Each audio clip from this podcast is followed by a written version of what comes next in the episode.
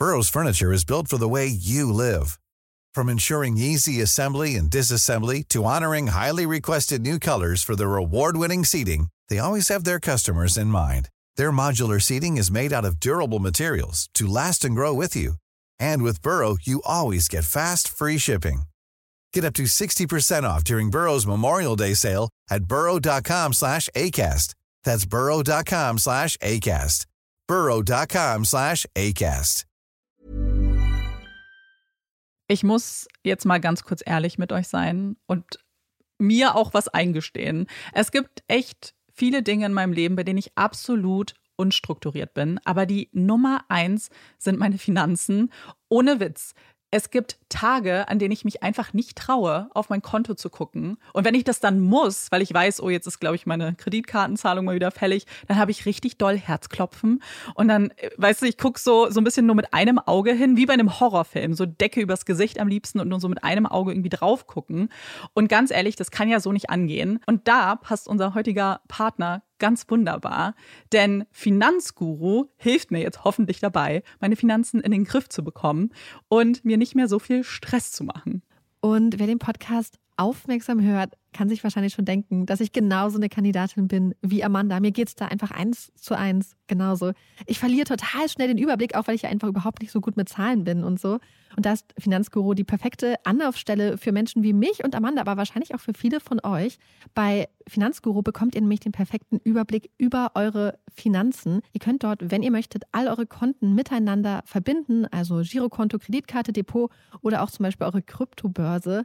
Und dann werden alle Einnahmen und Ausgaben automatisch kategorisiert und für euch übersichtlich in der App aufbereitet. Und nicht nur das, Finanzguru zeigt euch auch alle eure Verträge ganz übersichtlich an. Das heißt, wenn ihr erkennt, dass da ein überflüssiger Vertrag dabei ist, dann könnt ihr den ganz einfach mit einem Fingertipp rechtssicher über die App kündigen. Das sind aber nicht die einzigen richtig coolen Features von Finanzguru. Finanzguru kann nämlich auch noch mehr machen und zwar für euch ganz persönlich. Genau, mit Finanzguru Plus bekommt ihr nämlich detaillierte Budgetanalysen und auch personalisierte Finanztipps, also alles irgendwie perfekt auf euch zugeschnitten. Ihr habt auch Analysen eures Kaufverhaltens, die euch zur Verfügung stehen. Dann könnt ihr nämlich auch Veränderungen planen. Und was ich auch super cool finde, ist die klare Übersicht eurer Ausgaben nach Kategorie, also zum Beispiel Lebensmittel, Shopping, Tanken. Das könnt ihr alles unterteilen. Und das äh, finde ich einfach so viel übersichtlicher und auch viel einfacher dann eben für zukünftige Veränderungen. Veränderungen.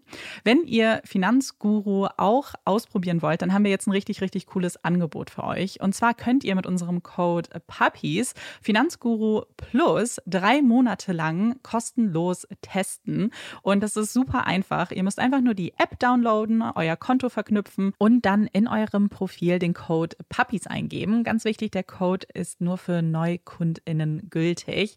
Und dann geht's auch schon los. Dann könnt ihr Finanzguru drei Monate lang kostenlos kostenlos testen, durchstöbern und rausfinden, welche Funktion für euch am meisten Sinn ergibt. Den Link, den Code und alle weiteren Informationen findet ihr wie immer in unseren Shownotes und auch in unserem Linktree. Werbung bei Blinkes steht der Monat Februar unter dem Motto Become How You Want to Be, also werde zu dem Menschen, der du sein möchtest. Und dabei kann Blinkes euch auch helfen, denn Blinkes bringt euch die Kernaussagen von mehr als 5500 Sachbüchern und Podcasts näher. Und das Ganze in nur 15 Minuten pro Titel. Und ich habe mir einen ganz coolen Titel ausgesucht, den ich mit euch teilen möchte. Und zwar Lesen als Medizin. Ihr wisst, wenn ihr den Podcast länger hört, ich lese gerade total gerne und fand es sehr spannend, übers Lesen zu lesen. Und da geht es eben um die Wirkung von Lesen auf den Körper, auf das Gehirn und auch wie es in der Vergangenheit auch in der Medizin genutzt wurde und auch immer noch genutzt wird. Und einen ganz spannenden Aspekt möchte ich unbedingt mit euch teilen, weil der passt nämlich super gut zu True Crime. In Brasilien ist es nämlich so, dass dort Insassen und Insassinnen ihre Haftzeit verkürzen können, wenn sie Bücher lesen. Und das Ganze pro beendetem Buch ähm, sind es vier Tage, die dann abgezogen werden. Man diskutiert danach nochmal über den Inhalt und so weiter. Und man sagt nämlich, dass es bei der Resozialisierung helfen kann, zu lesen. Und das fand ich total spannend und wollte ich äh, unbedingt mit euch teilen. Und passend zum Thema habe ich auch einen total coolen Blink für euch und zwar The Joy of Movement von Kelly McGonigal. Das Buch war schon so lange auf meiner Liste und ich hatte auch schon mal ein anderes Buch von Kelly McGonigal empfohlen. Und irgendwie ist aber dann The Joy of Movement so ein bisschen in den, in den Hintergrund geraten und ich habe es total vergessen, bis ich es dann bei Blinkist gesehen habe, mir den Blink angehört habe und dann war ich so motiviert, dass ich es jetzt immer beim Spazierengehen höre. Deswegen kann ich euch das auch total ans Herz legen. Die Blinks kann man ja auch beim Spazierengehen hören. Also falls ihr da ein bisschen mehr Sport machen möchtet, können wir euch das auf jeden Fall empfehlen. Und wenn ihr jetzt vielleicht auch Lust bekommen habt, Blinkist zu testen, dann ist der Februar genau der richtige Zeitpunkt dafür. Über den Link blinkist.de-puppies könnt ihr diesen Monat sogar 40 Prozent auf das Jahresabo sparen. Und vorher könnt ihr das Ganze auch sieben Tage lang kostenlos testen. Ganz wichtig, das gilt nur noch diesen Monat, also bis zum 28. Februar. Also wirklich der perfekte Zeitpunkt, um Blinkist mal auszuprobieren. Und den Link sowie unseren Code findet ihr auch wie immer in unseren Show Notes. Werbung Ende.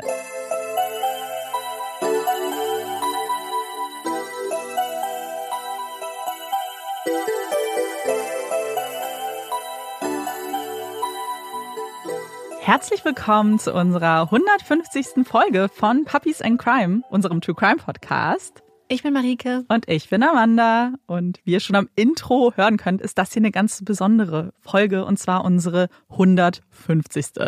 Krass.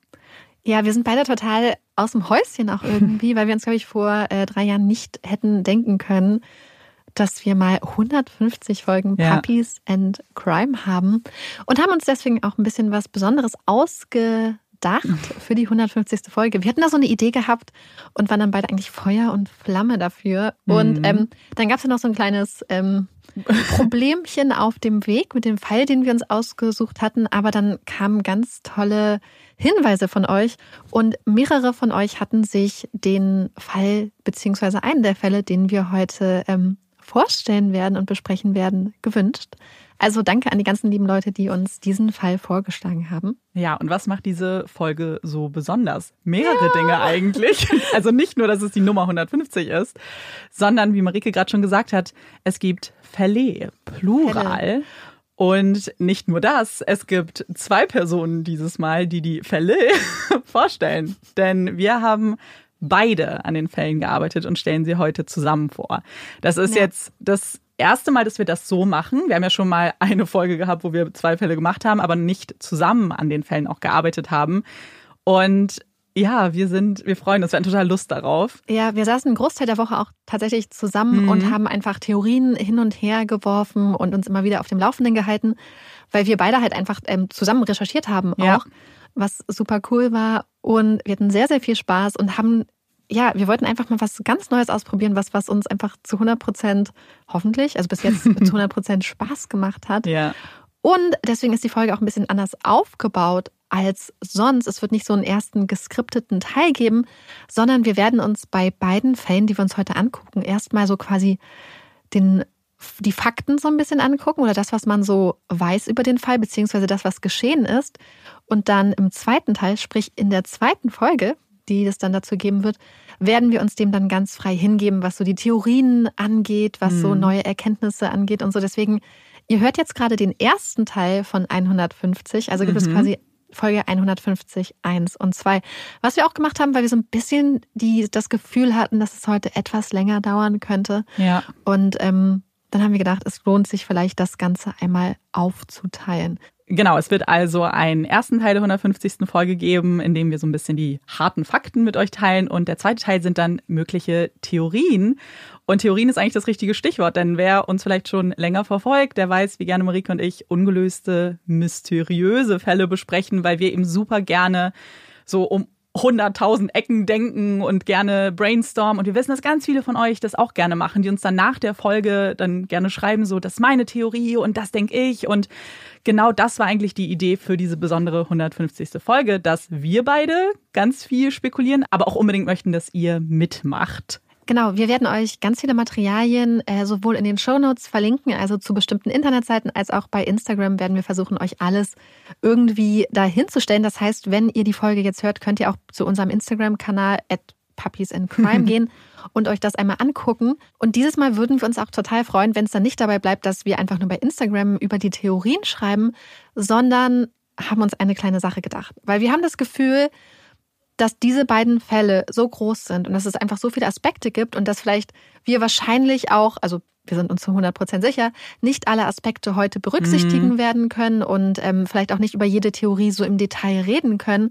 Deswegen würden wir total gerne mit eurem Input, was ihr ja. uns dann gibt, noch eine Nachbesprechung machen.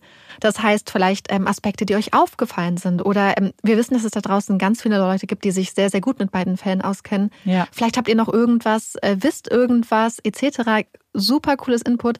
Deswegen, wenn ihr Bock habt, aufmerksam mitzumachen, zu rätseln, würden wir uns total freuen, wenn ihr uns dann einfach, sei es per E-Mail oder bei Instagram, schreibt. Was auch besonders an dieser Folge ist, ist, glaube ich, dass alles ein bisschen dynamischer wird. Wir beide sitzen gerade auf dem Boden. Ja, mit sehr viel Papier zwischen Sehr viel uns. Papier. Wir haben beide Laptops da mit Notizen. Das heißt, wenn ihr auch vielleicht rascheln hört, dann ihr seid jetzt quasi live mit uns auf dem Boden. Ja. Ihr sitzt neben uns. Wir stellen uns das jetzt gerade vor, wie ihr mit uns einen Kreis bildet. Einen großen. Genau. Und ja, wir haben total Lust darauf. Wir sind ja auch ein bisschen gespannt, weil wir das Aufgeregt? ist jetzt live, weil das ja. ist wir haben jetzt das jetzt nicht irgendwie alles so hundertmal schon durchgeprobt. Also, dann würde ich sagen, wir fangen erstmal an. Wir ähm, den Überblick darüber, wie es ablaufen soll, habt ihr jetzt ja schon. Das heißt, mhm. ihr habt jetzt schon so einen kleinen Fahrplan. Und dann würde ich sagen, beginnen wir direkt mal mit unserem ersten Fall. Fall. Und unser erster Fall heute wird uns nach Bergen führen. Bergen ist eine mittelgroße Stadt im Südwesten von Norwegen. Und genauer gesagt werden wir uns nach Isdal begeben. Das ist das sogenannte Eistal in der Nähe von Bergen. Das Istal ist nicht nur als Eistal quasi bekannt, sondern auch als Tal des Todes, da dies im Mittelalter ein sehr beliebter Ort war, um Suizid begehen und hier auch später im 20. Jahrhundert einige Wanderer verunglückt sind. Es ist der Morgen des 29. November und ein Vater ist mit seinen beiden Töchtern im Tal unterwegs. Die drei wandern, als die zwölfjährige Tochter der Familie eine schreckliche Entdeckung macht. Das Mädchen entdeckt eine stark verbrannte Leiche, die da zwischen großen Steinen liegt. Die Leiche liegt auf dem Rücken und der Körper ist vorne komplett verbrannt. Die Arme der Leiche sind angewinkelt in der sogenannten Boxerpose und zeigen in den Himmel. Und als sie das entdecken, machen Vater und Töchter sich dann sofort auf den Weg zurück in die Zivilisation, um der Polizei Bescheid zu geben, was sie dort gefunden haben. Aber es ist natürlich ein ziemlich langer und beschwerlicher Weg zurück, denn es sind die 70er Jahre, das heißt, niemand hat ein Handy und das nächste Telefon ist ganz schön weit entfernt, so dass der Vater und seine beiden traumatisierten Töchter, die gerade etwas ganz Schlimmes gefunden haben, durch das Tal zurückwandern müssen und natürlich die ganze Zeit auch von Angst begleitet werden, weil sie eben gerade eine Leiche gefunden haben. Und als sie dann ankommen in der Zivilisation, rufen sie bei der Polizei an und um 14 Uhr sind die Einsatzkräfte dann auch vor Ort. Der Tatort wird abgesperrt und Fotos werden gemacht. Die Untersuchungen, die da angestellt werden, werden ziemlich lange andauern und die Leiche wird sogar über Nacht dort bleiben müssen, unter polizeilicher Bewachung. Natürlich, das wäre äh, sonst, glaube ich, auch ein ganz schöner Fehler gewesen. Ist natürlich ganz, ganz wichtig, das alles auch ordentlich abzusperren, dass da nicht manipuliert werden kann. Und am nächsten Tag werden diese Untersuchungen fortgesetzt. Man findet einige Gegenstände bei der Leiche und die möchten wir euch vielleicht einmal ganz kurz auflisten. Man findet zwei runde Goldohrringe und auch einen goldenen Ring mit einem großen Stein. Das mag jetzt vielleicht hochwertig und besonders klingen, ist aber wahrscheinlich eher günstiger Modeschmuck gewesen. Außerdem findet man eine Armbanduhr der Marke Solo, einen kaputten Nylon-Regenschirm, zwei Plastikwasserflaschen und da fällt auf, dass das Plastik teilweise auch schon angeschmolzen ist. Man findet eine leere Flasche der Marke St. Halvards und das ist ein Schnaps. Außerdem findet man Kleidung und Überreste von Kleidung. Ähm, da fallen zum Beispiel Gummistiefel auf, die man finden kann und auch eine Kunstfellmütze. Was den Ermittlern ähm, besonders auffällt oder dabei ins Auge sticht, ist so ein bisschen die Anordnung der Gegenstände. Denn diese sind neben der Frau platziert worden und auf den einen Ermittler hatte so ein bisschen den Eindruck, als ob sie dort in einer Zeremonie mhm. platziert wurden. Also ihm ist ganz besonders neben dem Geruch tatsächlich, der den Tatort umgibt, diesen Brand- und ähm, Rauchgeruch, ist es halt diese Anordnung der Gegenstände neben der Frauenleiche. Aber das ist nicht das Einzige, was die Ermittler vor Ort etwas staunen lässt. Denn ihr merkt es vielleicht schon, man hat sehr viele Sachen gefunden, aber man hat auch vieles nicht gefunden. Man findet zum Beispiel keine Tasche, was etwas unüblich ist, weil wir wissen, wir sind sehr, sehr viele Kilometer weit weg von der Zivilisation und irgendwie muss die Frau ja die Flaschen, die Wasserflaschen, die Schnapsflasche etc. an den Ort vielleicht transportiert haben, vielleicht aber auch nicht. Und vor allem, was fehlt, sind Gegenstände, die den Ermittlern verraten könnten, um wen es sich bei der Frauenleiche handelt. Das heißt, man findet kein Portemonnaie, keinen Pass, keinen Ausweis, nichts. Wir haben also hier erstmal ganz wenig, was eben auf die Identität schließen lässt. Aber man versucht vielleicht mehr über die Todesumstände herauszufinden. Und die Leiche ist ja erstmal über Nacht da geblieben, wird dann aber nach Bergen geholt und schließlich in der Gerichtsmedizin auch untersucht. Und ein vorläufiger Autopsiebericht wird am 5. Dezember angefertigt. Ein finaler Bericht mit mehr Informationen folgt erst im Januar. Wir haben das Ganze aber jetzt schon mal für euch ein bisschen zusammengefasst, einfach weil wir genau. gemerkt haben, dass es wahrscheinlich einfacher ist, die Informationen in einem Stück rauszugeben ja. als chronologisch. Einfach damit ihr jetzt schon mal wisst, was man bei der Autopsie insgesamt finden wird. Und das sind ein paar spannende Dinge, denn wir haben ja schon geschildert, wie die Leiche aufgefunden wurde, dass man eben die Verbrennungen sieht, auch die Boxerpose. Also wäre es eigentlich naheliegend, dass es hier irgendwie einen Feuertod gab. Tatsächlich findet man aber mehr hin. Tatsächlich findet man aber noch mehr was den Tod äh, zur Folge hatte. Und zwar hatte die Frau vier Milligramm des Beruhigungsmittels Phenemal im Blut, was jetzt keine tödliche Dosis ist, die Frau aber definitiv sediert hätte. Zudem zwölf Tabletten von Phenemal, die sich noch unaufgelöst im Magen befunden haben. Man wird diese Zahl der Tabletten übrigens später auch nochmal ändern. Im finalen Autopsiebericht wird sie nämlich auf 50 bis 70 geschätzt. Das Blut weist auch eine sehr hohe Konzentration an Kohlenmonoxid auf. Das passt jetzt eher zu dem Feueraspekt. Zudem auch Rußpartikel in der Lunge. Das heißt, sie war zum Zeitpunkt des Feuers noch am Leben, weil sie eben die Partikel einatmen konnte.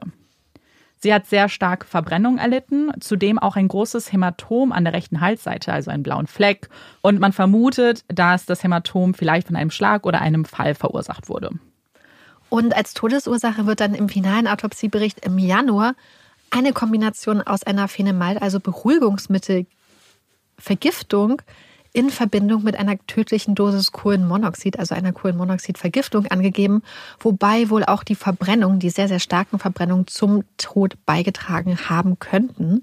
Das heißt, man hat äh, auch schon Anfang Dezember eine ungefähre Ahnung, woran die Frau oder wie die Frau verstorben sein könnte. Was man ja immer noch nicht weiß, ist, um wen es sich bei der Toten handelt. Aber am 2. Dezember, das ist tatsächlich sehr kurz nach dem Fund der Leiche, findet man am Bahnhof von Bergen etwas, was den Ermittlern sehr, sehr viele neue Hinweise geben wird. Und zwar findet man dort zwei Koffer.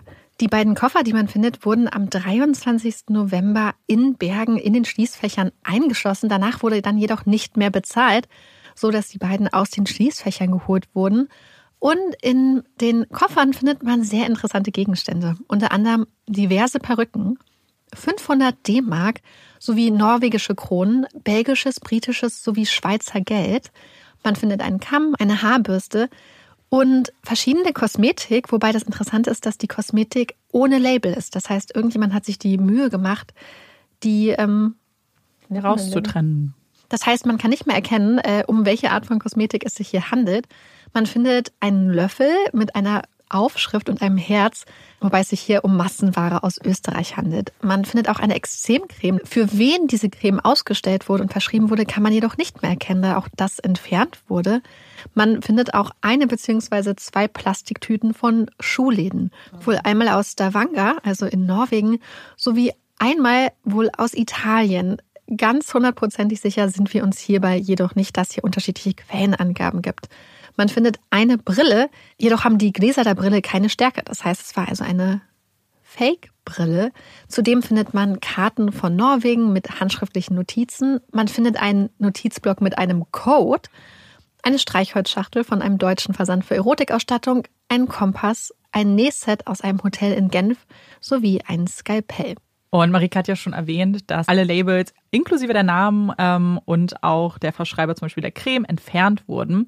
Und was auf jeden Fall auffällig ist, vielleicht an diesen Produkten, ist, dass wir hier viele Länder haben, die irgendwie vertreten sind, also eine bunte Mischung aus Ländern. Und vielleicht fragt sich ja der ein oder andere, okay, aber was hat dieser Koffer denn jetzt mit der Frau aus Eastall zu tun?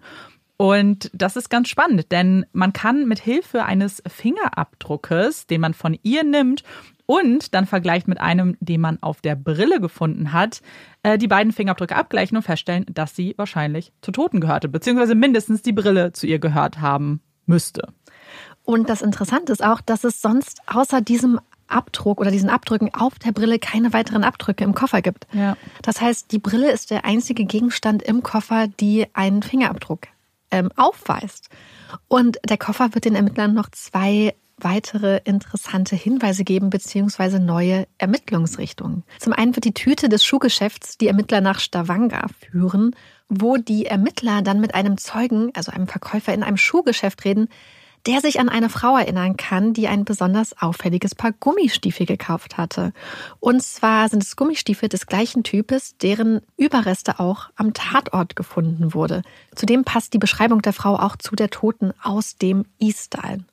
Und eine Sache, die der Mann noch erwähnt, ist, dass die Frau sehr, sehr lange überlegt habe, ehe sie die Kaufentscheidung getroffen habe. Das heißt, sie hat sehr lange hin und her überlegt, ob sie dieses besondere Paar Schuhe haben möchte. Und zudem erwähnt er noch eine sehr interessante andere Sache. Ja, und zwar ihren Duft. Also jetzt könnte man vielleicht an dem, oh, sie hat vielleicht besonders gut geduftet, vielleicht ein teures Parfum. Es ist aber das Gegenteil der Fall, denn er fand ihren Duft eigentlich eher unangenehm und sehr streng und konnte es zu dem Zeitpunkt nicht wirklich einordnen. Später hat sich aber herausgestellt, dass es wahrscheinlich der Geruch von Knoblauch ist. Und vielleicht fragt sich jetzt jemand, wieso hat er Knoblauch nicht erkannt? Und äh, tatsächlich ist es aber so, dass es in Norwegen in den 70ern gar nicht üblich war, mit Knoblauch zu kochen. Also es war kein alltäglicher Geruch, wie er es heute zum Beispiel bei uns ist und auch in Norwegen. Und deswegen hat es eben gedauert, dass man das zuordnen kann. Aber eine spannende Feststellung. Und es gibt noch eine weitere interessante Verbindung des Koffers zur Easter-Frau. Denn in Stavanger kann man noch eine andere Sache feststellen. Nämlich hatte eine Frau, auf die die Beschreibung der Easter-Frau genau zutrifft, in ein Hotel eingecheckt. Und zwar unter dem Namen Finella Lorch oder Finella Lorg. Das ist natürlich interessant. Die Polizei hat jetzt einen Namen und Finella Lorg soll aus Belgien stammen, weswegen die Polizei dann natürlich sofort die Behörden in Belgien kontaktieren, um herauszufinden, wer Finella Lorg ist, ob das vielleicht ihre verschwundene Frau ist. Doch Finella Lorg aus Belgien existiert nicht. Es gibt keinen Menschen mit diesem Namen in Belgien, was die Ermittler natürlich ähm, sehr verwundert. Mhm. Und sie machen noch eine weitere Entdeckung. Wir haben ja schon angemerkt, dass es einen Codeblock gab, dem, der im Koffer gefunden wurde. Und dieser Codeblock wird entschlüsselt. Amanda, ähm, weil wir wissen, wir werden euch den Code auch auf jeden Fall zu Instagram schreiben. Aber Amanda, vielleicht möchtest du kurz erklären, um was für ein Code es sich handelt, damit die Leute, die uns jetzt nicht gerade bei Instagram verfolgen können, auch eine Ahnung haben, um was es hier geht. Ja, ich versuche es äh, so gut es geht zu beschreiben. Also es ist äh, ein auf einem Stück Papier sind mehrere Kombination aus Zahlen und Buchstaben notiert. Es, durch Striche sind die auch getrennt. Man sieht so vier Bereiche, würde ich mal sagen. Spalten. Spalten. Ja, es sind so vier Spalten, könnte man vielleicht sagen, in denen es eben Aneinanderreihung von Zahlen und Buchstaben gibt. Dabei sieht man aber schon zum Teil ein Muster. Zum Beispiel steht auf der linken Seite 10M, darunter 11M, 16ML und das zieht sich eigentlich so durchs Papier. Mal sind es ähm, mehrere Buchstaben in einer Zeile und mehrere Zahlen, manchmal auch ein einzelner zum Beispiel. Und tatsächlich gelingt es den Ermittlern auch nach ein paar Tagen, diesen Code zu entschlüsseln. Und wenn wir uns das angucken, was Amanda uns gerade beschrieben hat, werde ich euch jetzt mal ein Beispiel dafür geben.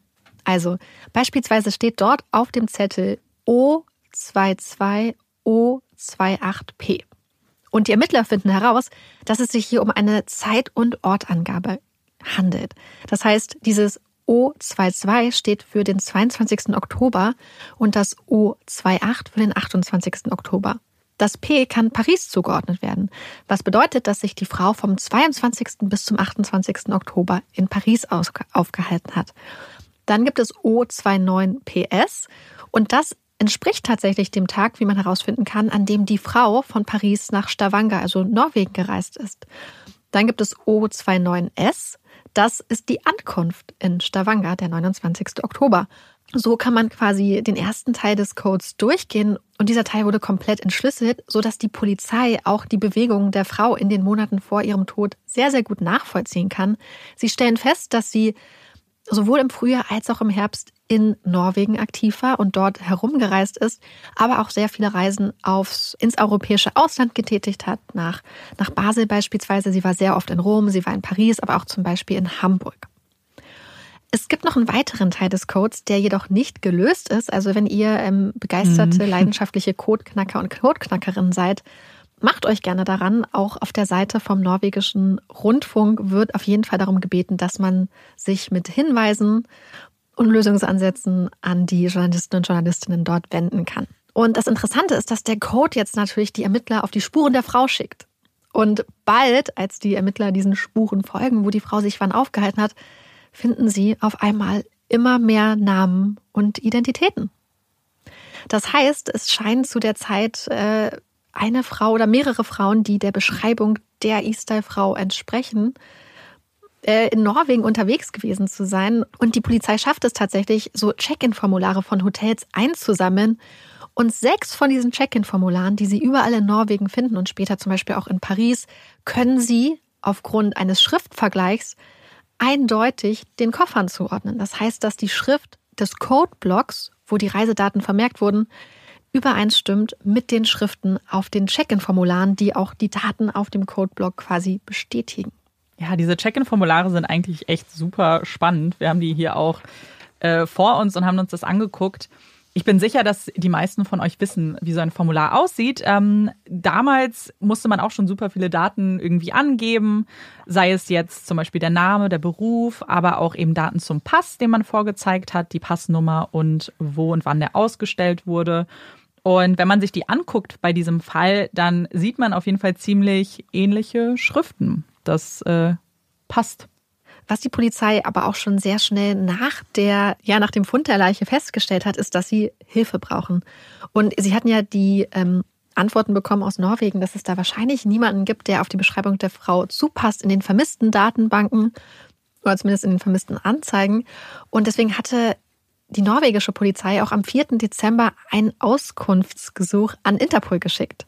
Und in diesem Auskunftsgesuch von Interpol, was es mittlerweile auch in angepasster Form gibt, also ein neues, wird die Frau wie folgt beschrieben. Wir haben das hier mal aufgeschrieben, geschrieben und ein bisschen angepasst. Ja, also dort fasst man eben noch mal kurz zusammen, was vielleicht bekannt ist, wie die Frau aussah, was sie getragen hat, etc. Man schätzt die Frau auf 25 bis 40 Jahre alt. Sie war circa 1,64 groß, hat weite Hüften, langes braunschwarzes Haar mit einer blau-weißen Schleife, die die Haare zu einem Pferdeschwanz gebunden hat, ein kleines, rundes Gesicht, braune Augen, kleine Ohren, die Zähne weisen viele Arbeiten auf, also da wurde sehr viel gemacht an den Zähnen und da viel Gold verwendet wurde, kann das auch ein Hinweis sein, wo die Frau eben gelebt haben könnte. Unter anderem in Ost-Mitteleuropa, definitiv aber nicht Skandinavien, da wäre das sehr unüblich gewesen, mit Gold zu arbeiten. Was bei den Zähnen auch auffällt, ist eine Zahnlücke zwischen den Schneidezähnen.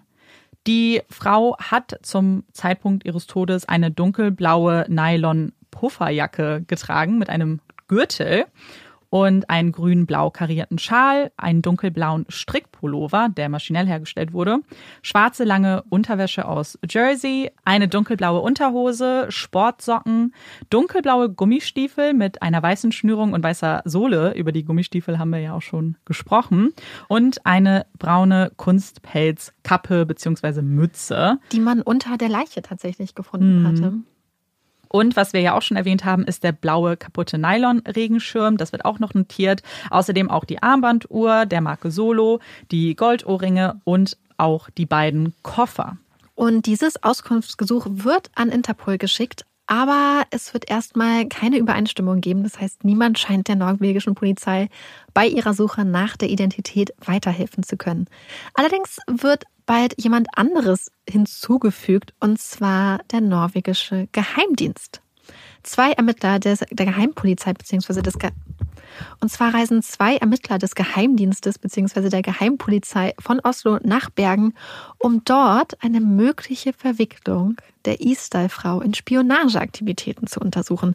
Was vielleicht auch gar nicht so überraschend ist, wenn man sich hier die Zeit anguckt, weil wir haben es ja mit der Zeit des Kalten Krieges zu tun und zudem die Tatsache, dass die Frau halt scheinbar mit sehr, sehr vielen äh, verschiedenen Identitäten unterwegs war und auch alle Label aus der Kleidung rausgetrennt wurde.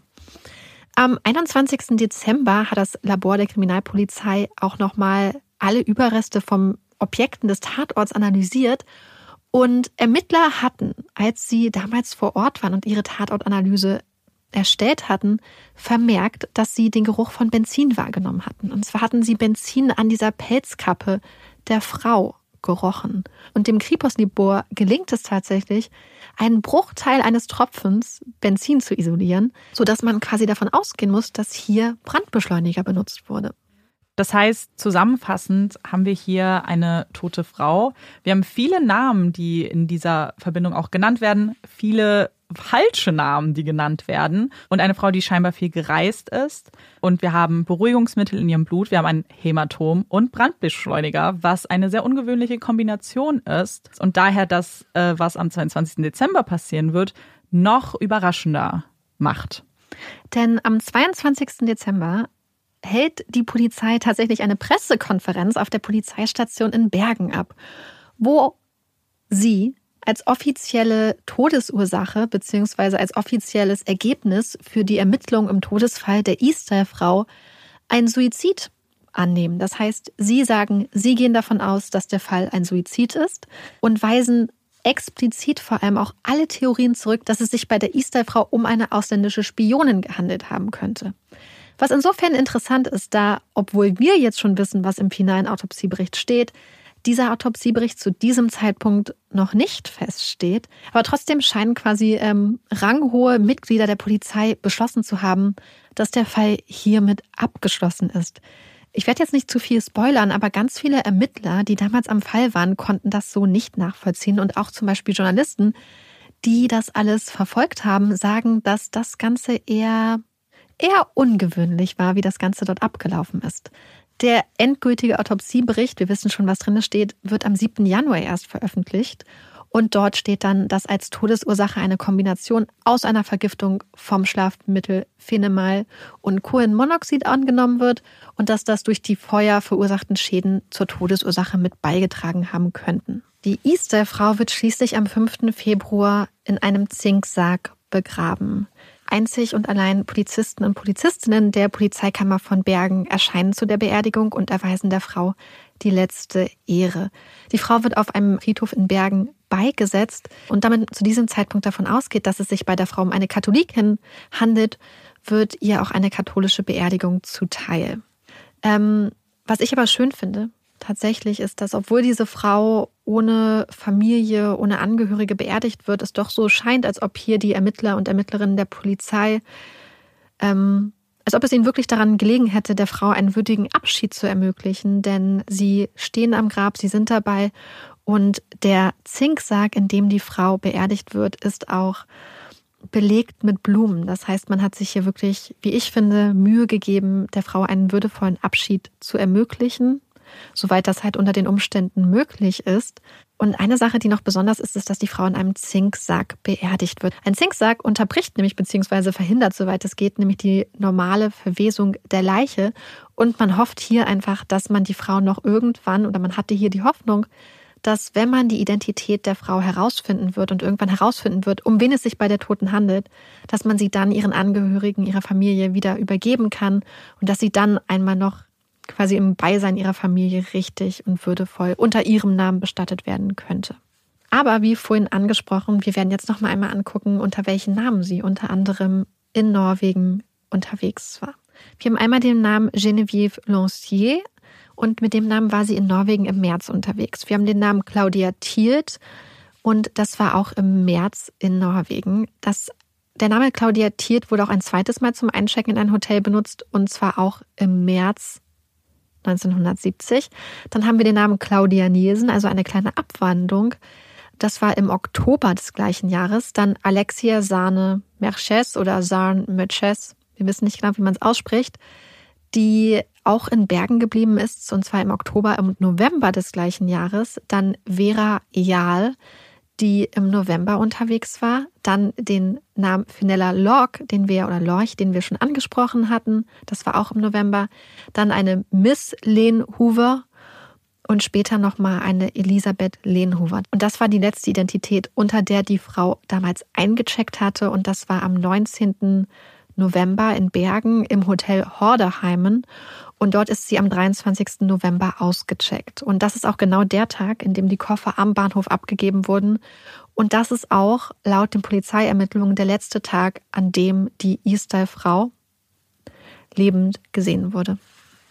Das heißt, wir haben hier eine tote Frau, die in Norwegen unter mysteriösen Umständen oder sehr ungewöhnlichen Umständen in einem ganz einsam abgelegenen Ort zu Tode gekommen ist. Eine Frau, deren Namen wir nicht kennen, wo wir nicht wissen, wo sie aufgewachsen ist, wo sie herkommt, wer sie war, was sie gemacht hat und wo es womöglich irgendwo da draußen, irgendwo in Norwegen oder in einem anderen Land Menschen gibt, die diese Frau vielleicht vermissen oder vermisst haben. Menschen, die nicht wissen, womöglich nicht wissen, dass ihre Tochter, ihre Freundin, ihre Nichte, ihre Nachbarin an einem einsamen, kalten Tag in Norwegen zu Tode gekommen ist. Und diese Frau, die Isdal-Frau, wird damit nicht die einzige Frau ohne Namen in Norwegen bleiben. Und damit kommen wir nämlich zu unserem zweiten Fall, der vielleicht Parallelen aufzeigt, der vielleicht einige Überschneidungspunkte hat und der, wie Marike schon gesagt hat, eine andere Frau in Norwegen betrifft. Und damit wir diese Frau kennenlernen können, reisen wir nach Oslo, also in die Hauptstadt Norwegens, und wir begeben uns ins Jahr 1995. Es ist ein Samstag, es ist der 3. Juni und das Oslo Plaza Hotel ist ein 37-stöckiges Hotel mitten in der Hauptstadt, ist ein luxuriöses Fünf-Sterne-Haus und hier checken auch regelmäßig wichtige Persönlichkeiten ein. Es ist ein Hotel, das man kennt, wenn man in Oslo lebt. Und wir begeben uns an die Rezeption des Oslo Plaza Hotels. Da stellt man nämlich fest, dass das Pärchen aus Zimmer 2805 ihre Rechnungen noch nicht beglichen hat. Also da wurde noch keine Anzahlung getätigt und auch das Zimmer wurde nicht bezahlt und diese Zahlung ist auch schon länger fällig. Was die Rezeptionistin als allererstes tut, ist eine Meldung auf das Zimmer hochzuschicken. Das hat man damals über die Fernseher gemacht. Da erscheint dann also auf dem Fernsehbildschirm eine Nachricht für das Pärchen und zwar steht dort Please contact the cashier. Also bitte kommen Sie zu uns, eben um die Zahlung zu tätigen. Und was man feststellen wird, ist, dass diese Nachricht auch sofort zur Kenntnis genommen wird. Das tut man eben, indem man mit der Fernbedienung auf OK klickt und die Rezeption weiß also auch, dass jemand im Zimmer ist und dass jemand diese Nachricht gesehen hat. Man könnte jetzt vielleicht denken, okay, dann kommt bestimmt gleich jemand runter und zahlt.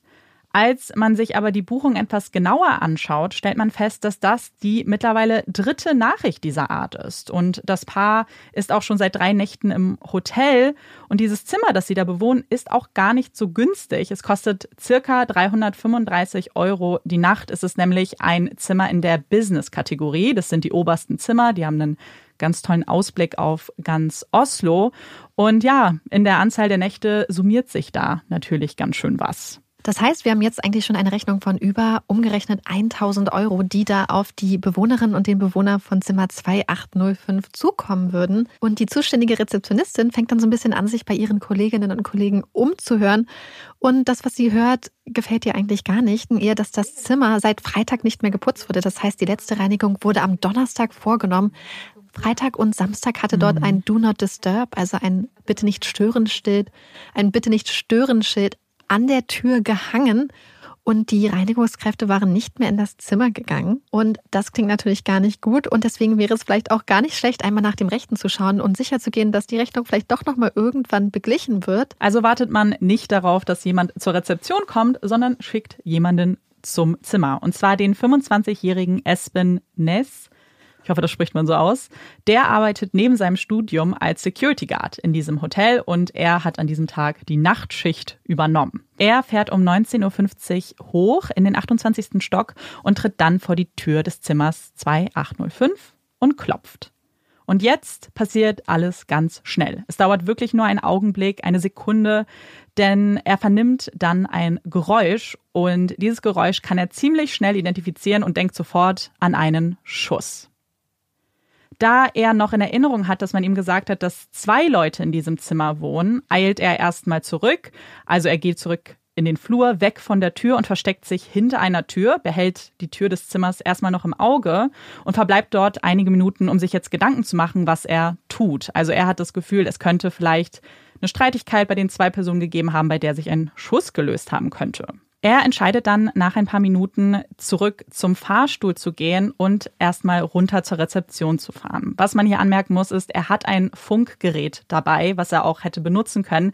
Er hat sich aber ganz bewusst dagegen entschieden, denn dieses Funkgerät verbindet alle Angestellten des Hotels und er wollte jetzt keine Panik auslösen, indem er eben von einem Schuss spricht, sondern er wollte sich erstmal mit seinem Vorgesetzten beraten. Und er bespricht sich dann auch mit seinem Vorgesetzten und kontaktiert dann die Polizei. Und zwar, um die Namen überprüfen mhm. zu lassen, die Namen, die auf, der, auf die die Buchung läuft. Denn Espen möchte herausfinden, ob sie es hier vielleicht mit gefährlichen polizeibekannten Menschen zu tun haben. Und um 20.04 Uhr steht sein Chef, also der Head of Security, der Chef des Sicherheitsdienstes, dann vor der Tür des Zimmers 2805, was in der Zwischenzeit, seitdem Espen es verlassen hatte, um runterzugehen, um mit seinem Chef zu reden, 15 Minuten lang unbewacht und unbeobachtet war. Ja, man wird ihn natürlich äh, später auch fragen, warum 15 Minuten. Es wird eben als Beratungsgespräch dargestellt. Das ist einfach eben, dass sie überlegt haben, was sie tun. Das Gespräch mit der Polizei hat auch gedauert. Die Polizei hat übrigens nichts zu den Namen gefunden. Also hat man dann eben danach die Entscheidung getroffen, erstmal den Head of Security mal hochzuschicken. Er öffnet die Tür mit seiner Schlüsselkarte und wird danach zu Protokoll geben, dass er festgestellt hat, dass das Zimmer doppelt verschlossen ist. Das heißt, dass man innen den Griff der Tür nach oben bewegt hat. Das heißt, zusätzlich zu der Verschlüsselung durch die Chipkarte wurde es auch noch aktiv von innen verschlossen. Und das Erste, was er bemerkt, als er die Tür öffnet und das in das dunkle Zimmer blickt bzw. es betritt, ist der Geruch. Das Zimmer riecht mhm. total rauchend. Das ist ein ganz beißender Geruch, der ihm da in die Nase steigt. Und er sieht oder beziehungsweise vernimmt, dass das Fenster offen ist und dass der Vorhang des Fensters im Winde flattert. Und dann blickt er ins Zimmer und sieht auf der linken Seite des Bettes im Zimmer eine Person. Und zwar sieht er die nur mit einer Strumpfhose und äh, hohen Schuhen bekleideten Beine einer Frau, die dort auf dem regungslos auf dem Bett zu liegen scheint. Er ruft dann auch ins Zimmer, bekommt aber keine Antwort. Was man hier vielleicht nochmal betonen muss, ist, er betritt das Zimmer nicht. Aber ihr kennt ja sicherlich Hotelzimmer. Wenn man durch die Tür geht, sieht man ja auch schon viel in dem Raum und so ist das hier auch. Also er muss gar nicht reingehen, um das Bett und die Beine schon sehen zu können.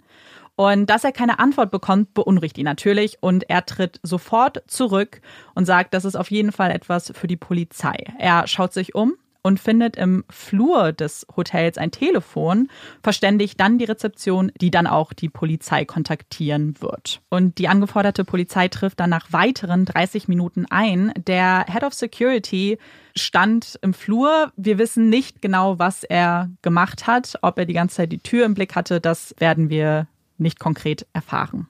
Und der erste Eindruck der Polizei ist eigentlich dem des Security Guards natürlich ganz ähnlich, denn auch ihr Blick fällt zuerst auf die Frau, die da regungslos auf dem Bett liegt. Im Gegensatz zu ihm treten diese natürlich näher und dann wird auch das klare, schreckliche Bild deutlich, was sich da vor ihren Augen eben ausbreitet. Und zwar liegt die Frau auf dem Rücken, der Blick ist an die Decke gerichtet und ihre Hände liegen auf ihrer Brust in der rechten Hand hält sie eine Schusswaffe. Auf ihrer Stirn erblickt man eine sehr große Schusswunde und das gesamte Bettlaken und auch die Matratze unter ihr sind blutdurchtränkt. Und die Ermittlungen beginnen, obwohl man eigentlich schon nach den ganzen Schilderungen ein Gefühl dafür hat, was hier hätte passiert sein können. Trotzdem kommt eine Spurensicherung, wird Beweise sichern und auch Fotos schießen. Und das möchten wir euch einmal zusammenfassen, was da in dem Zimmer vorgefunden wurde und was für Spuren wir haben. Amanda wird uns jetzt auch erklären, wie genau das Zimmer aussah, falls ihr euch das aber live mit angucken möchtet. Es gibt eine ganz tolle Nachstellung, das heißt nicht mal eine Nachstellung, das Zimmer hat man digital in 3D mhm. nachgebaut. Das Ganze verlinken wir euch in den Show Notes, falls ihr jetzt Lust habt, euch das Ganze ja. einmal äh, virtuell anzuschauen. Genau, also mit uns jetzt vielleicht durch das Zimmer zu gehen. Und für die, die das gerade nicht machen, die, ähm, für die beschreiben wir aber ganz kurz den Aufbau des Zimmers. Wenn wir uns jetzt vorstellen, dass wir den Raum betreten, also durch die Tür treten, geht man zuerst am Badezimmer vorbei. Die Badezimmertür ist links von uns. Dann betreten wir auch relativ schnell den eigentlichen Raum und ebenfalls links befindet sich das Bett. Das steht mit den Füßen zur Mitte des Raumes und das ist auch das, was wir eigentlich links haben. Rechts davon befindet sich ein Kleiderschrank dann auch ein Schreibtisch, ein Fernseher und dann haben wir natürlich die Fensterfront und da befindet sich ein Sitzbereich mit zwei Sesseln und einem Tisch in der Mitte. Vielleicht ganz kurz zum allgemeinen ersten Eindruck, den das Zimmer macht. Es ist ein ordentliches Zimmer.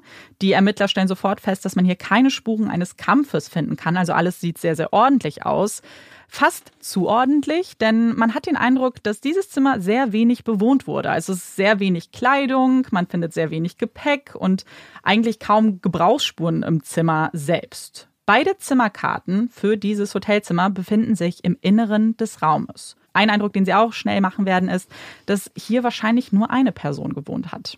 Fangen wir mal mit der linken Seite des Zimmers an. Da wird es die meisten Punkte zu geben, weil da ist natürlich das Bett, worauf auch die tote Frau liegt. Also wir werden uns all die Dinge anschauen, die man da vorfinden wird, ähm, werden uns auch die Todesursache und Autopsie und alles, was mit der Frau zusammenhängt, anschauen. Auf dem Bett, auf dem die Frau gefunden wird, liegen zwei Kissen und auch zwei Bettdecken.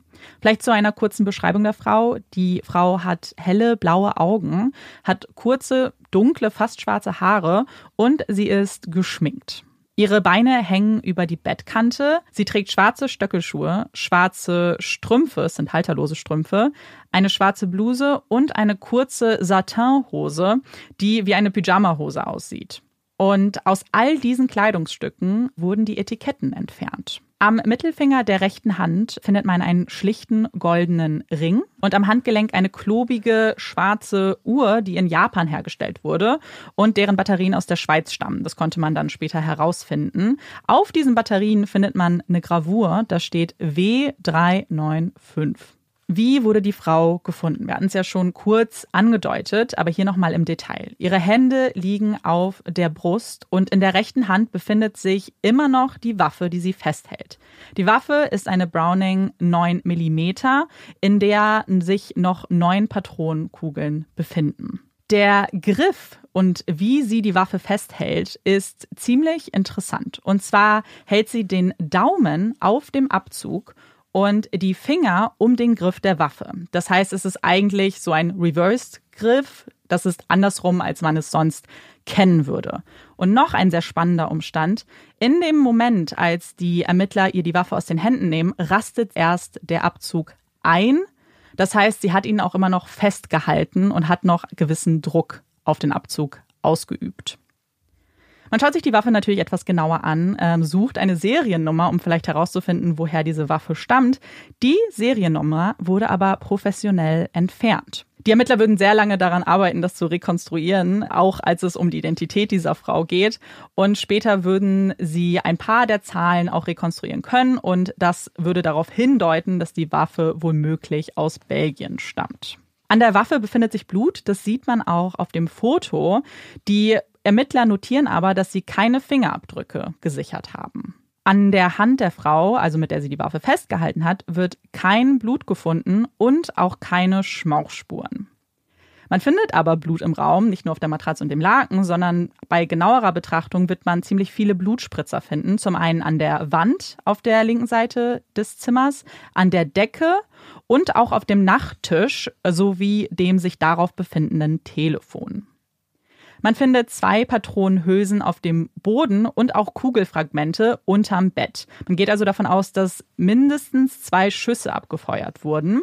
Einer davon wird wahrscheinlich der tödliche gewesen sein, der durch die Stirn ging, dann aus dem Hinterkopf gedrungen ist in die Matratze und dann auf dem Boden eben gefunden wurde in Form dieser Fragmente.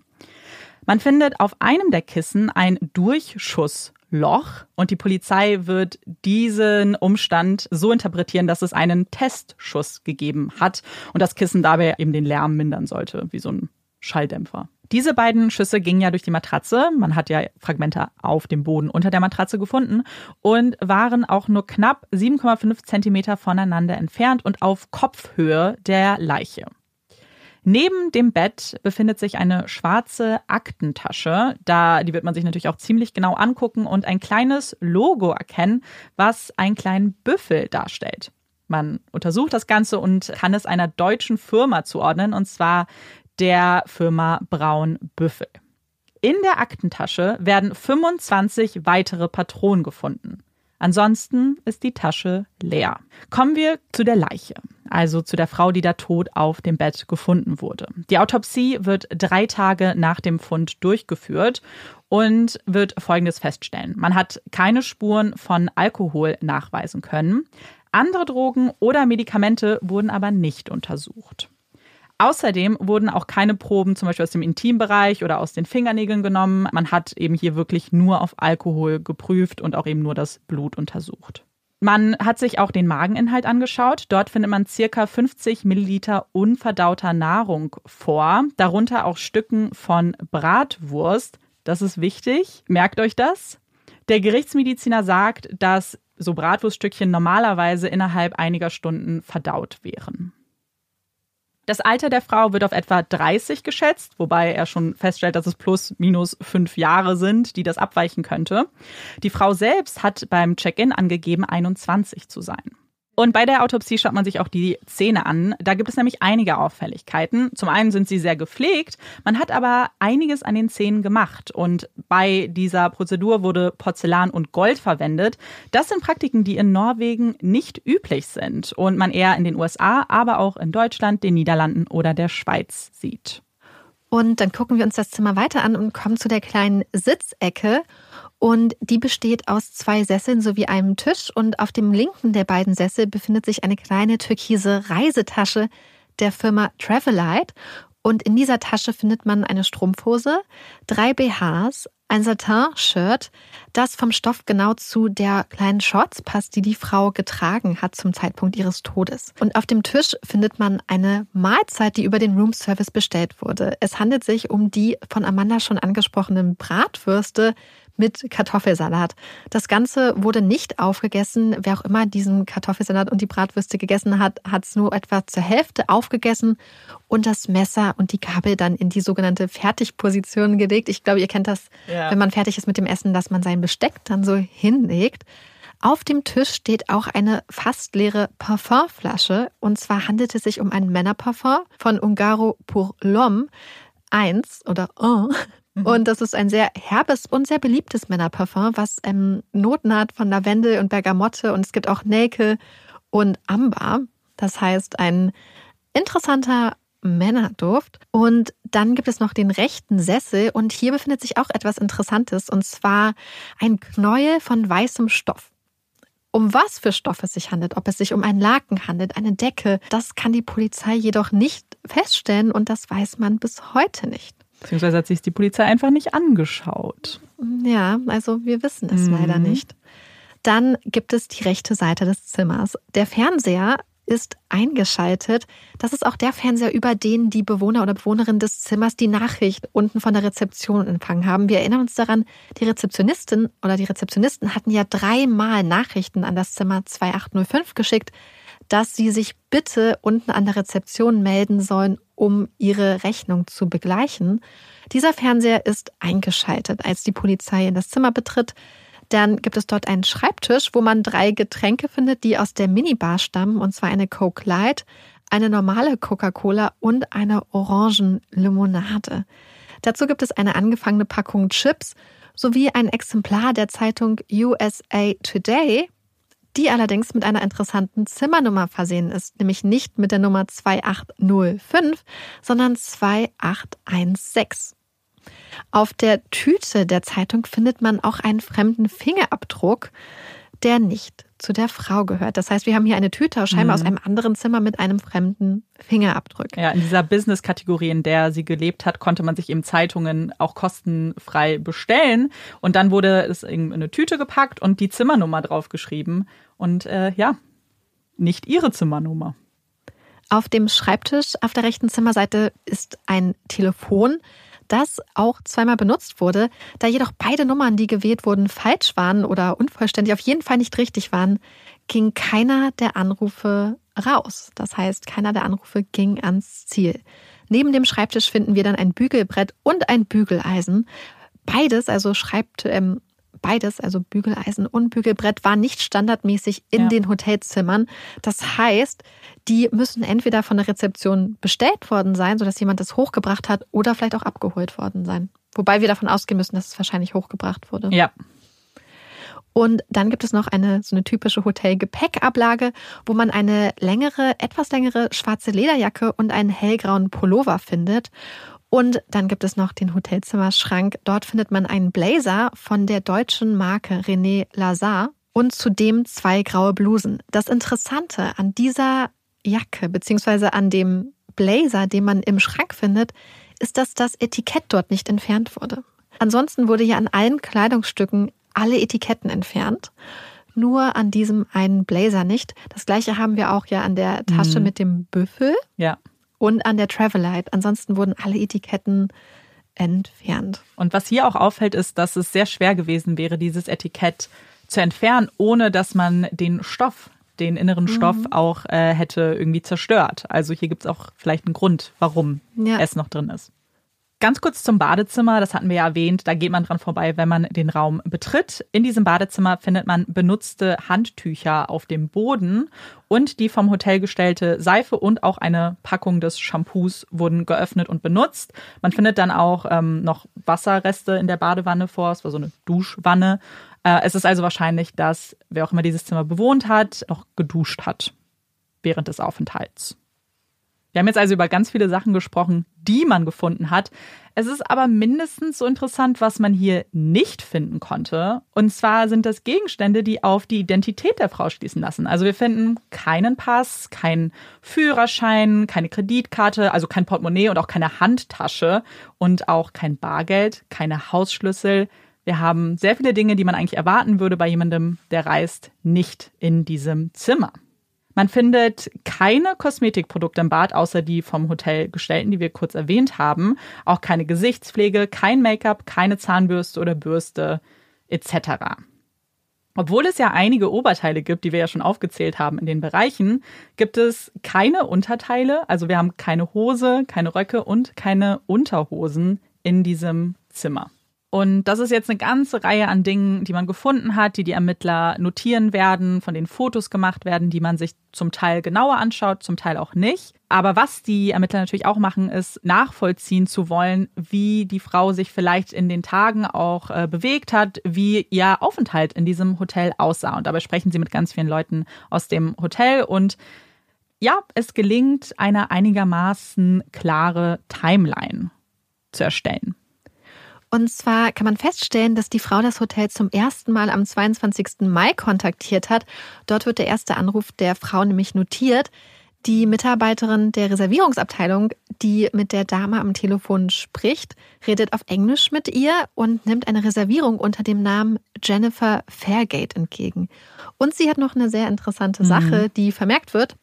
Und zwar sagt sie, dass die Frau einen schlechten Eindruck hinterlassen hat. Was genau das bedeutet, ob die Frau unhöflich war, ob sie sich nicht festlegen wollte, ob sie vielleicht shady gewirkt hat, wir wissen es nicht. Wir wissen nur, dass sie einen Eindruck hinterlassen hat und dass der Eindruck nicht besonders gut war. Und was wir auch nicht wissen, ist, äh, für wann die Reservierung vorgenommen wurde. Äh, wir wissen aber, dass die Frau, die da angerufen hat, nicht nach dem Preis des Zimmers gefragt hat. Sie wollte eine Reservierung vornehmen für ein uns unbekanntes Datum. Es wird sicherlich bekannt gewesen sein. Und ja. Und neun Tage später, am 31. Mai, kontaktiert eben jene Frau das Hotel erneut und bittet die Reservierungsabteilung, dieses Mal die Reservierung anzupassen. Dieses Mal, anders als beim ersten Anruf, redet die Frau Deutsch und zwar ohne erkennbaren Akzent. Jennifer Fairgate, wie die Frau sich nennt, würde noch am gleichen Tag anreisen und gibt zudem bei dieser Buchung an, beziehungsweise bei diesem Telefonat, dass sie in Begleitung ihres Ehemannes Louis oder Louis unterwegs sei.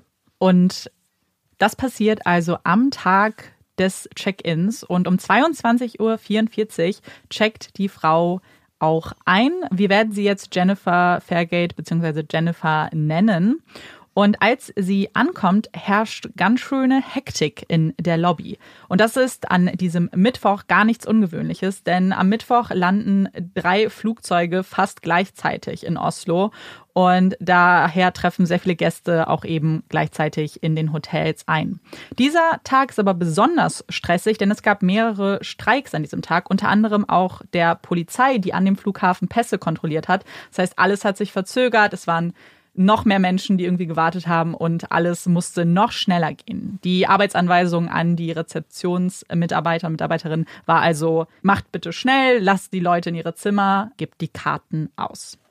Der Mitarbeiter, der Jennifer eincheckt, händigt ihr ein Check-in-Formular aus, also möchte auch, dass sie hier einen Wohnort notiert, markiert auch die Stelle, in der sie ihre Passnummer hinterlegen soll und bittet sie auch um eine Unterschrift. Das Feld für diese Passnummer wird leer bleiben und ein Dokument, also ein Pass oder ein Führerschein, wird Jennifer auch nicht vorzeigen. In der Unterschrift ist auch noch etwas Spannendes und zwar scheint sich hier die Schreibweise ihres Nachnamens möglicherweise geändert zu haben. Es kommt ganz darauf an, wie man diese Unterschrift deutet. Geschrieben steht in der Buchung der Name als Fairgate mit F-A-I-R. In der Unterschrift liest es sich aber mehr als Fairgate mit F-E-R geschrieben. Und als Wohnort gibt Jennifer Fairgate oder Jennifer Fairgate eine Adresse in Belgien an. Und dieses Mal bestätigen die Mitarbeitenden des Hotels auch, dass sie sowohl auf Englisch als auch auf Deutsch gesprochen habe. Und das Interessante ist, dass es zu der Frage, ob Jennifer alleine eingecheckt hatte oder wie sie angegeben hatte mit ihrem Ehemann, zwei sehr unterschiedliche Aussagen gibt. Da gibt es zum einen einmal die Aussage des jungen Mannes, des Rezeptionisten, der sagt, dass Jennifer alleine eingecheckt wäre und dass sie sich alleine in der Lobby befunden hätte. Gleichzeitig gibt es aber auch die Aussage der Dame von der Schichtleitung, also quasi so ein bisschen die Managerin der Rezeption zu diesem Zeitpunkt, die sagt, dass sie Jennifer in Begleitung eines Mannes gesehen habe. Sie wird jedoch einschränken und sagen, dass sie sich nicht sicher ist oder dass nicht klar ersichtlich war, ob dieser Mann nun mit Jennifer zusammen gereist sei oder ob die beiden vielleicht in der Lobby Geld getauscht hätten, was wohl damals 1995 eine ganz übliche Sache war. Das heißt, dass Leute zum Beispiel in der Lobby Geld ausgetauscht haben und sie meint sich daran zu erinnern, dass sie Dollarscheine gesehen hätte. Also dass Jennifer und der Mann unter Umständen vielleicht zum Beispiel Kronen in Dollarscheine beziehungsweise mhm. umgetauscht hätten. Das heißt, wir wissen nicht genau, ob Jennifer alleine war ob sie mit einer anderen Person da war oder ob die Person, mit der sie möglicherweise gesehen wurde, nur jemand war, mit dem sie Geld getauscht hat. Auf diesem Check-in-Formular gibt es auch noch Kästchen für die Zahlung und da wird Cash angekreuzt. Äh, wie wir aber ja wissen, wird keine Zahlung von ihr eingenommen werden und das ist ja auch der Grund, warum sie dann später mehrfach kontaktiert wird. Zu dieser Zeit hatte man im Hotel mit Schlüsselkarten gearbeitet und das ermöglicht uns jetzt auch noch einen zusätzlichen Schritt in der Timeline, in der wir nämlich schauen können, wann die Tür des Zimmers 2805 mit Hilfe dieser Schlüsselkarten auch geöffnet wurde.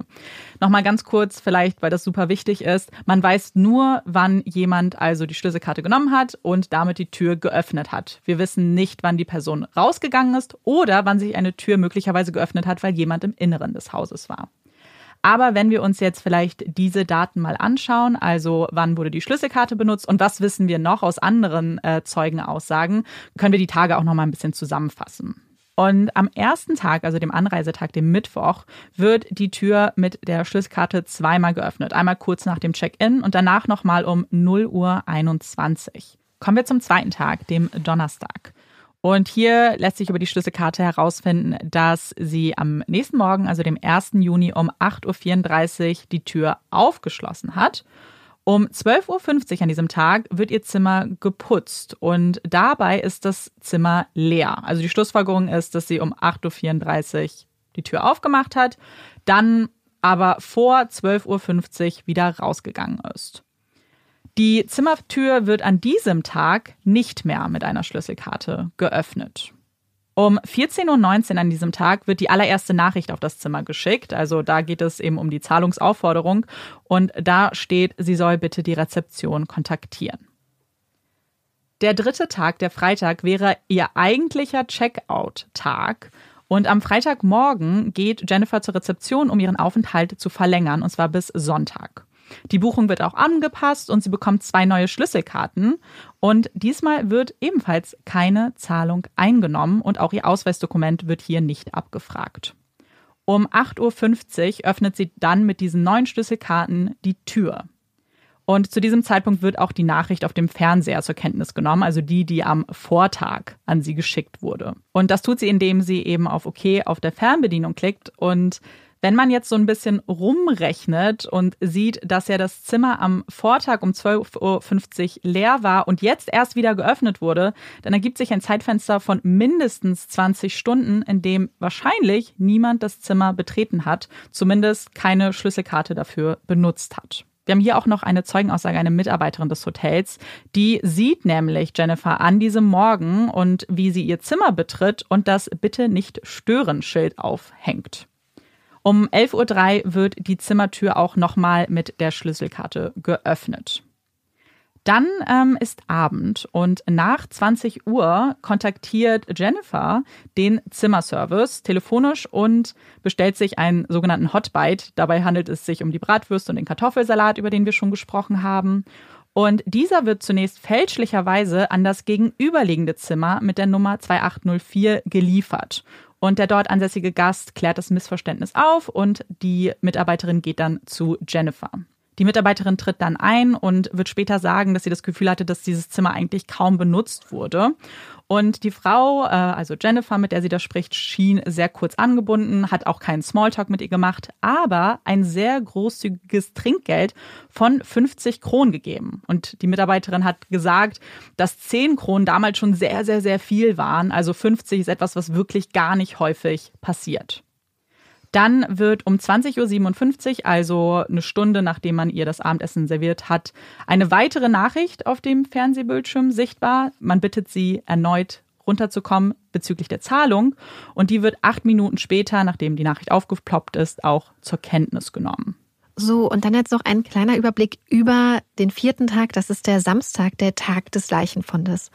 Und um 20.04 Uhr an diesem Samstag öffnet der Security Guard, also in diesem Fall der Chef des Sicherheitsdienstes, das Zimmer. Das war nachdem er von seinem Mitarbeiter über das laute Geräusch im Zimmer informiert war. Und von dort oben aus dem Flur verständigt er dann ja die Polizei, die eine halbe Stunde später dann da ist. Nachts um 2.40 Uhr wird die Leiche der Frau aus dem Zimmer befördert.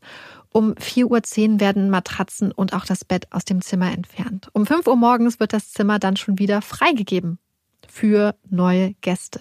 Ein interner Bericht des Hotels, also aus den internen Notizen des Hotels der Mitarbeiter, zeigt sich, dass die Polizei wohl den Mitarbeitern gegenüber geäußert haben muss, dass sie sich zu 99,9 Prozent sicher seien, dass es sich vorliegend um einen Suizid handle.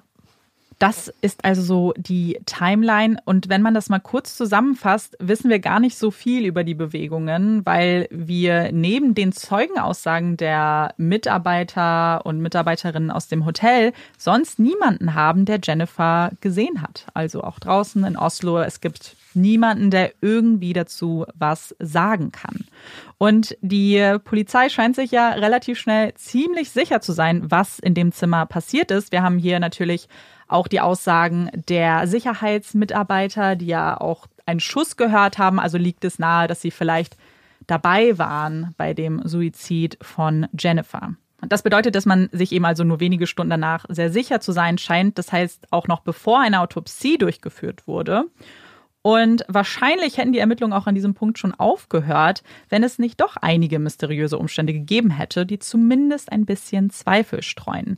Denn als man versucht hat, die Hinterbliebenen der Frau, also von Jennifer, zu verständigen, stellt man fest, dass es niemanden unter dem Namen Jennifer Fairgate zu geben scheint. Also man tut das, was man bei der Istai-Frau auch getan hat. Man versucht, die Identität herauszufinden, überprüft die Namen, kontaktiert hier auch die Behörden in Belgien und äh, stellt fest, dass dieser Name nicht existiert.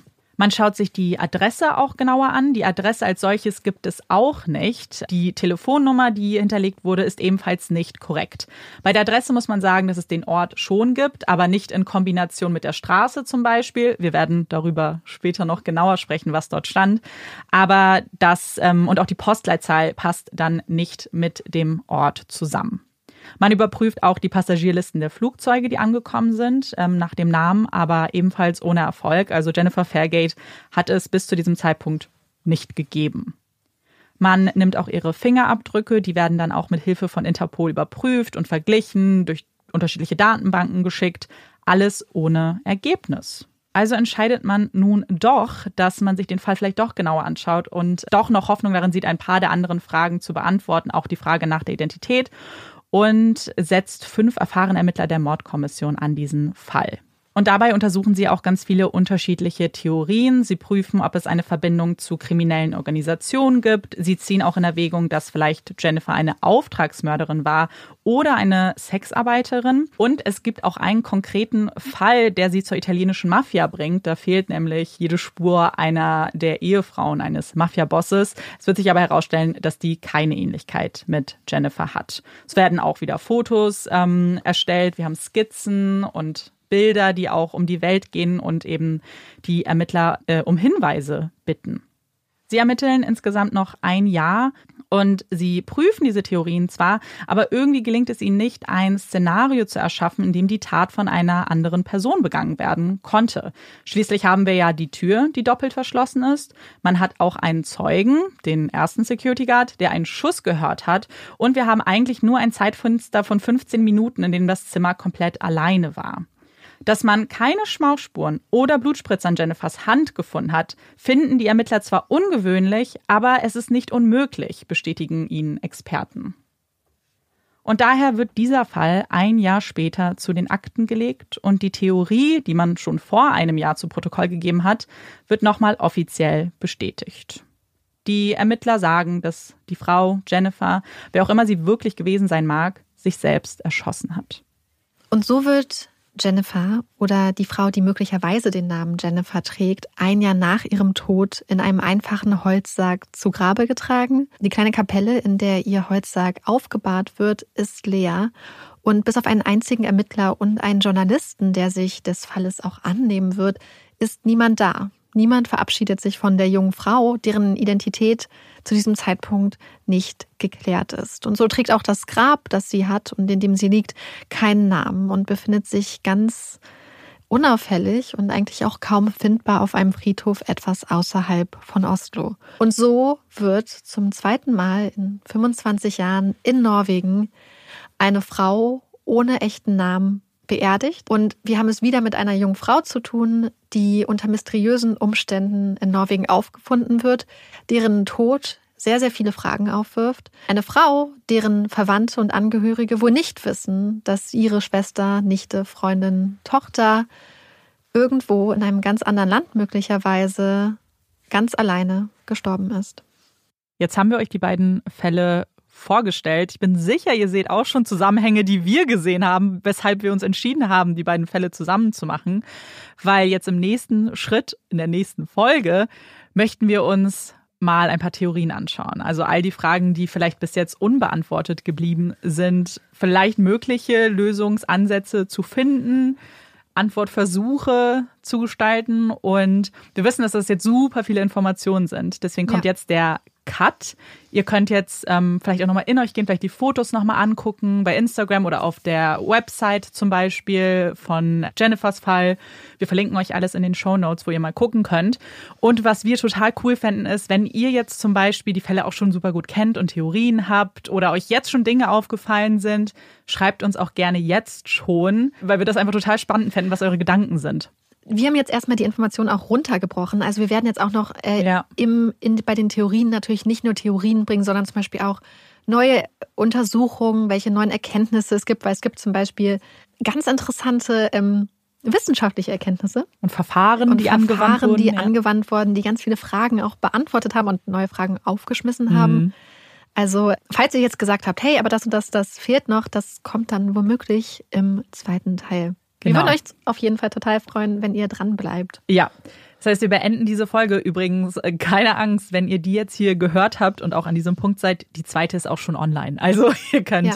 gerne direkt weitermachen oder die Tage, wann immer euch das passt. Wir würden uns auf jeden Fall sehr, sehr freuen. Und wir glauben nämlich, jetzt kommt ein Teil, bei dem wir wirklich viele Punkte haben, bei dem wir so oft telefoniert haben die letzten Tage, weil wir ja. ständig im Austausch waren und mittlerweile auch in einem Punkt sind, wo alles möglich ist. Und ja. ja. Und es war total witzig, weil wir einfach so viele Theorien hatten und dann waren wir immer so, ah, die Theorie ist weg. Nee, die mache ich, bin ich doch dann. Ja, nee, ich glaube da jetzt nicht mehr. Ich, ich halte es doch für möglich. Ja. Und es ging immer so wild hin und her und wir haben uns wirklich die ganze Zeit, auch wenn wir dann unterschiedliche Quellen uns mal angeguckt haben, immer so die andere Person immer auf dem Laufenden gehabt. Das heißt, wenn ich was gesehen habe, dann zu Amanda so, oh mein Gott, dies und das, beispielsweise jetzt der, der Spoon, der also. Der, der Löffel oder die Löffel, da dachte ich zwischenzeitlich, oh, das ist eine große Spur und wurde dann, als ich den Podcast zum Fall gehört habe vom BBC und NRK, was so der Podcast quasi zum Easter, zum Fall der Easter-Frau ist, und dann war es doch nichts. Und ähm, so war es, glaube ich, ein krasses Auf und Ab der Gefühle für uns bis jetzt.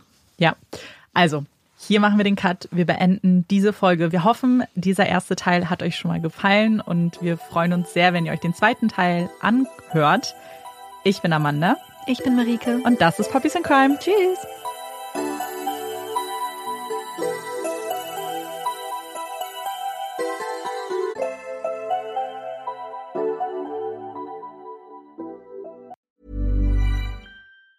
Planning for your next trip? Elevate your travel style with Quince. Quince has all the jet setting essentials you'll want for your next getaway, like European linen, premium luggage options, buttery soft Italian leather bags, and so much more. And is all priced at 50 to 80% less than similar brands. Plus, Quince only works with factories that use safe and ethical manufacturing practices. Pack your bags with high-quality essentials you'll be wearing for vacations to come with Quince. Go to quince.com/pack for free shipping and 365-day returns.